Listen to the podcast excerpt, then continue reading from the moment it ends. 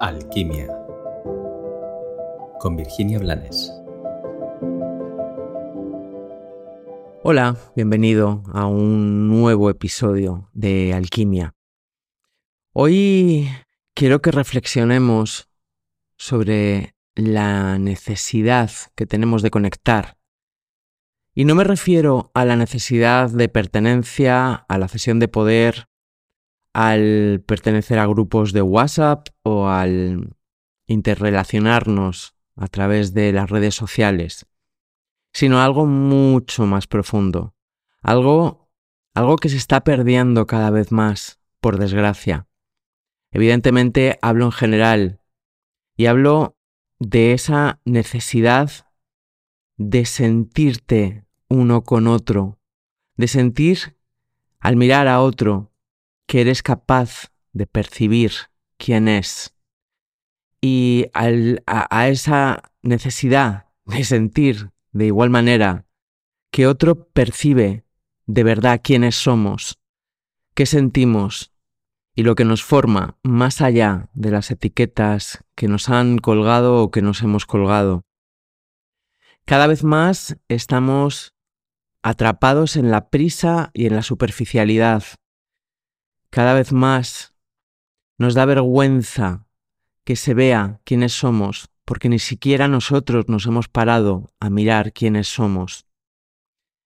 Cada vez parece que tengamos menos tiempo de detenernos, a dar un abrazo de verdad, a recibir una caricia, a mirar desde el corazón a los ojos de quien está compartiendo en ese instante nuestra vida. Y esto, esto va agrandando nuestros vacíos, esto no nos hace bien porque esto nos deja aislados y perdidos en los miedos mentales. Fíjate, cuando realmente conectamos, no sé si lo sabes, pero cuando realmente conectamos, y no estoy hablando de sentirme enamorada, sino de permitirme ser mientras me deleito contemplando quién es quien está frente a mí.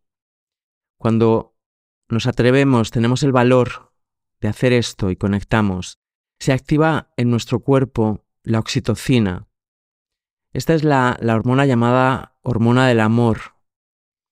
Y evidentemente esta hormona nos ayuda a sentirnos bien. De forma simultánea, la activación de esta hormona genera la desactivación del miedo que se genera en nuestro núcleo amigdalino en nuestra amígdala, en el cerebro. Esto, esto es una manifestación física de lo que sucede en nuestro corazón y en nuestra alma. Esto es el recordatorio de que no estamos solos, de que no estamos aislados, de que lo que sentimos, lo que vivimos, lo que necesitamos, lo que nos confunde, lo que nos desubica, es común en otros seres humanos pero también es común y nos aúna el amor que pervive dentro nuestra. No sé si tienes pareja o no, sea como sea, tanto si, si tienes como si no, seguro que tienes algún, alguna persona a la que puedes llamar amigo o amiga. Detente, detente a reflexionar. ¿Cuándo fue la última vez que sentiste esa conexión?